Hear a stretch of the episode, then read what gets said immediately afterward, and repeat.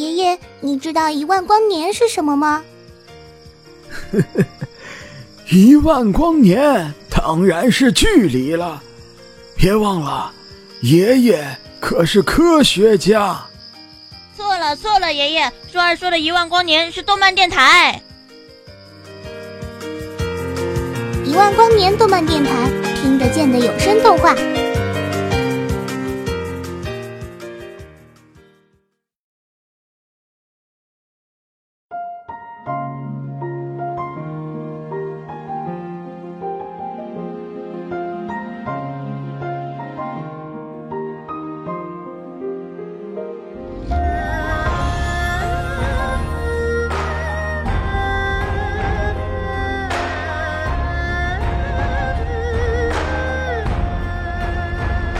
大家好，这里是一万光年动漫电台，我是主播清欢。今天要和大家聊一下的是《秦时明月》中关于赤练的故事。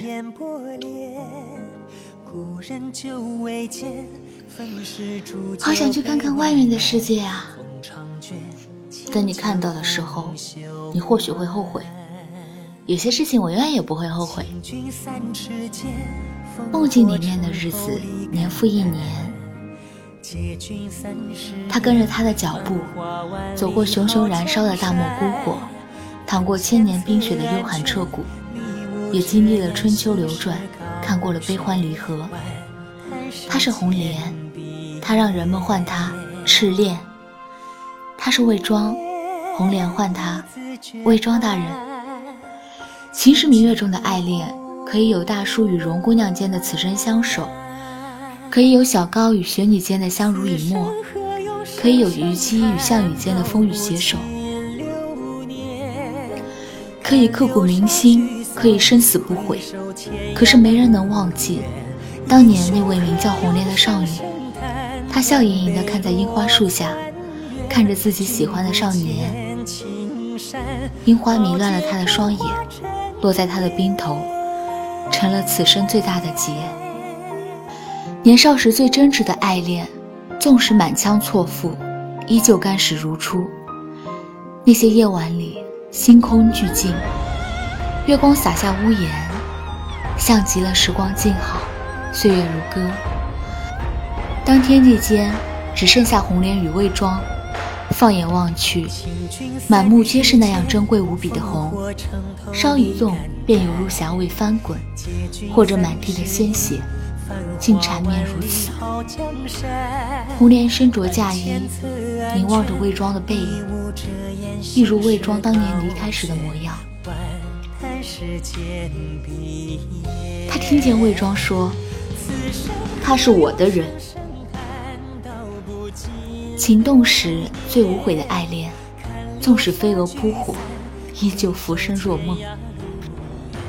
但从那以后，韩国灭亡。红莲不在，江湖纷争，群雄争霸，鬼谷纵横，红颜楚歌。魏庄早已不是当年受困于韩国宫廷的少年，他成了流沙的主人，而红莲变成了赤练，跟随在他身边，成了流沙最好的一把利剑。于是江湖上又多了一个传说，关于一个红衣女子。绝世容颜，心狠手辣。守护，其实是最无声的爱恋。纵使满腔错付，依旧笑饮黄泉。流沙是不可捉摸的，在这茫茫乱世，即使是身不由己的漫天黄沙，也会随风而逝。但他依旧有所追求，有所执着。这是流沙成立的初衷，也是红莲最初明晰的誓言。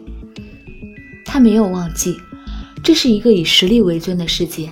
这个世界只需要强者，强到能掌控自己的命运，也可以主宰别人的命运。手刃了太多人，双手沾满了太多鲜血。他已经忘却了昔日身为韩国公主的过往，他也淡然了那些生命。他只记得魏庄，他的眼里只有魏庄。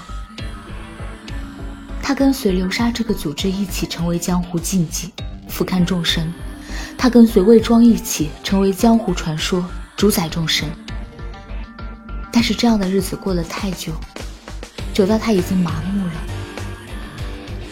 可当他面临魏庄受了重伤时，那颗原本以为永远不会再慌乱的心再次跳动。他想，我能够为了魏庄淡然地面对死亡，我也能够为了魏庄不惜一切。我看这个故事的时候，一直在想，这世界上有没有一种感情，可以无悔至此，直至天荒地老，矢志不渝？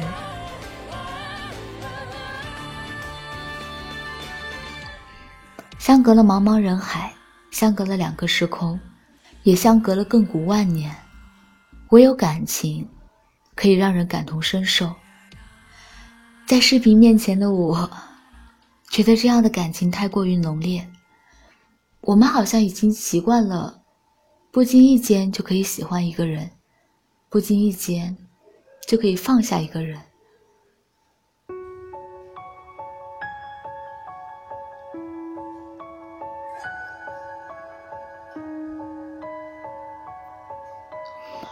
红莲的故事中，那个青涩的少年，那些想要说出口。却只能深埋心底的爱恋，最终酝酿出了更加汹涌澎湃的爱情。时光翩跹间，什么爱情最终都要化作无尽的悔恨和遗憾，仿佛杜撰出来的虚妄，一碰就烟消云散。在视频中，画面之中，苍穹之下，红莲一人独自静卧旷野。眺望不知名的远方，他脑海里思绪翻飞，目光似乎是透过了岁月的长河，看到了当年的自己。那个懵懂天真的少女尚不知晓，她眼前的这个少年，将是她此生最大的劫。此生悲吟陌上花，终许红莲寄如沙。感谢你收听到现在，我们下期节目再见。